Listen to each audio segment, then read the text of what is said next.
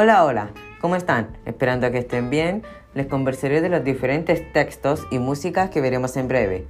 Analizaremos y comentaremos el poema Nada, la canción Crimen, la película Una historia sin fin y el libro del extraño caso del Dr. Jekyll y Mr. Hyde y su relación con los enigmas. Soy Ian Dinkman y comenzaremos con este podcast.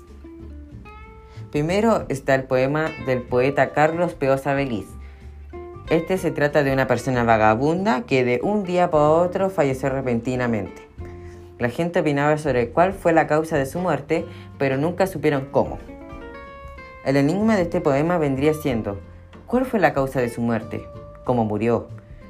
Este poema encuentro que habla claramente de algo que pasa en la vida real y que muchas veces pasamos por al lado de personas en estado de indigente y no hacemos nada.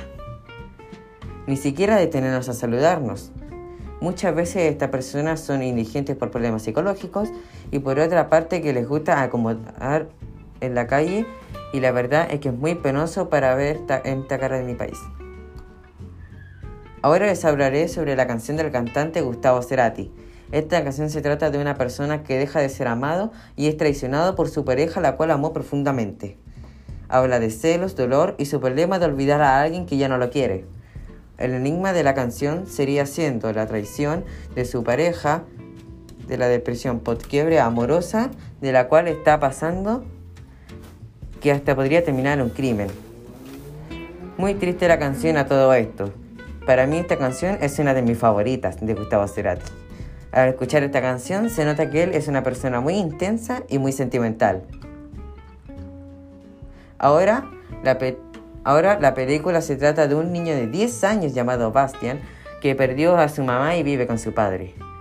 Un día se mete en una biblioteca y saca prestado un libro y comienza a imaginar el libro en su cabeza. El enigma de la película sería, ¿por qué el padre es tan estricto con el hijo siendo que él había perdido a la mamá? ¿Por qué esperó a leer un libro para sentirse capaz de defenderlo de los otros niños? Estas preguntas que me hago ya que es una película sencilla de la década de los 80.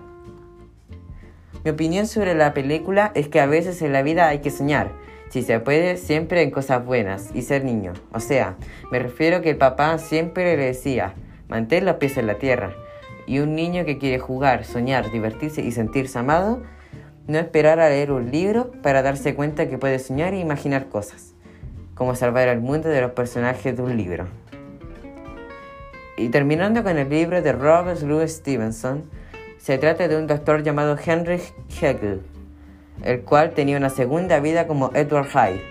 En el transcurso del libro, los personajes se van dando cuenta de su doble personalidad y lo terminan descubriendo.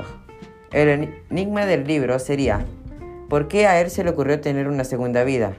¿Por qué pasó de su vida antes de su ocurrido? Sin duda algo que tiene que haber ocurrido para llevarlo a una persona así, de doble vida y cometer un crimen. Este libro me gustó porque es un libro que te hace entrar en su historia más a fondo y te va atrapando de a poco a poco, ya que es una historia muy interesante de leer como toda novela de suspenso.